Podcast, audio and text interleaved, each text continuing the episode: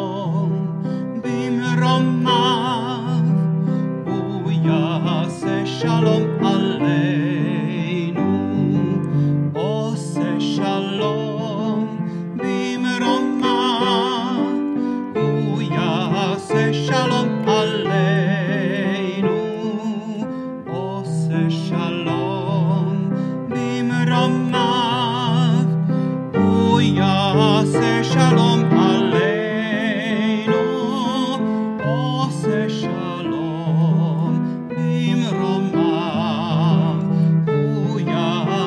shallow.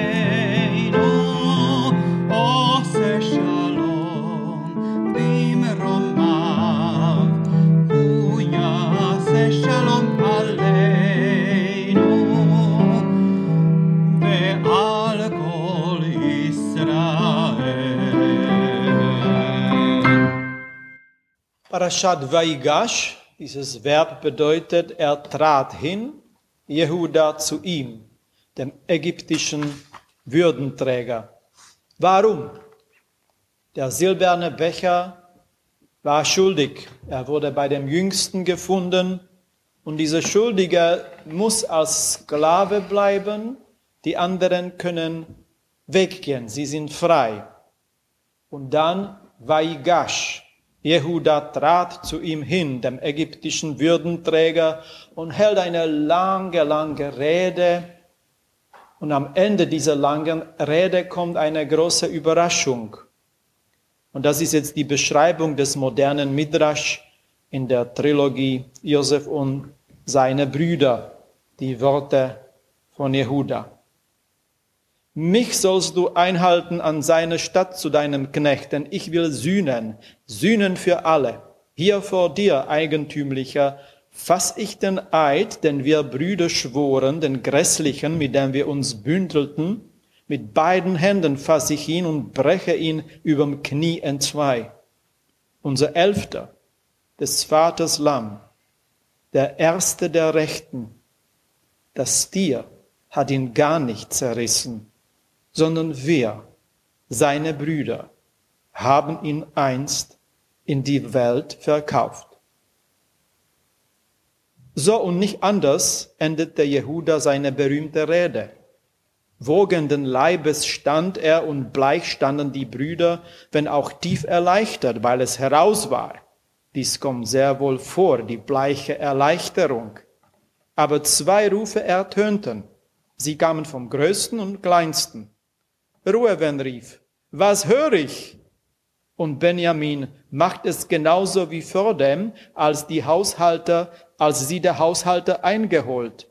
Die Arme warf er empor und schrie unbeschrieblich auf. Und Josef? Er war aufgestanden von seinem Stuhl und glitzernd liefen die Tränen ihm die Wangen hinab. Denn es war so, dass die Garbe Lichtes, die vorhin von der Seite her auf die Brüdergruppe gefallen war, nach stiller Wanderschaft nun durch eine Luke am Ende des Saales gegen ihm über gerade auf ihn fiel. Davon glitzerten die rinnenden Tränen auf seinen Backen. Was ägyptisch ist, geht hinaus von hier, sagte er, alles hinaus, denn ich habe Gott und die Welt zu Gaste geladen bei diesem Spiel, nun aber soll nur noch Gott allein Zuschauer dabei sein. Ende Zitat. Die Lüge, die 20 Jahre verborgen bleibt, kommt jetzt ans Licht und wir sind überrascht zu hören, dass nicht einmal der älteste Ruhewen davon erfahren hat. Er war nämlich nicht dabei, als die anderen Brüder Josef verkauft hatten. Und sie haben damals geschworen, wir werden nie darüber sprechen. Und so konnte es der Älteste gar nicht auch erfahren nach dieser Fassung. Erst nach 20 Jahren kommt die Lüge heraus, auch eine Erleichterung. Wir kennen es vielleicht vom Yom Kippur. Das Bekenntnis schafft, das Bekenntnis alter Schuld kann neues Leben schaffen. Und dann, dann kommt eine, vielleicht die emotionalste Szene der ganzen Torah, die nur mit drei einfachen Worten anfängt. Ani, Josef, Achichem. Ich bin Josef, euer Bruder. Und so geschieht es in der Beschreibung des modernen Midrash. Aber er ist ja natürlich doch, schrie Benjamin, fast erstickt vom Jubel und stürzte vorwärts die Stufen hinan zur Erhöhung, fiel auf seine Knie und umfing mit Ungestüm die Knie des Wiedergefundenen. Jaschub, Josef, Jehosif, schluchzte er zu ihm, zu ihm hinauf, den Kopf im Nacken.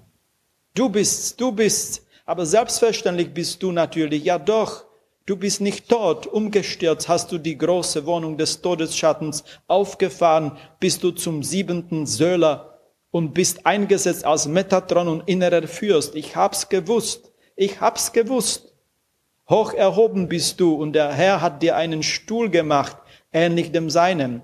Mich aber kennst du noch, deine Mutter Sohn, und hast im Winde gewedelt mit meiner Hand. Kleiner, sprach Josef, kleiner, sagte er, hob Benjamin auf und tat ihre Köpfe zusammen. Rede nicht, es ist nicht so groß und nicht so weit her, und kein solcher Ruhm ist es mit mir, und die Hauptsache ist, dass wir wieder Zwölfe sind.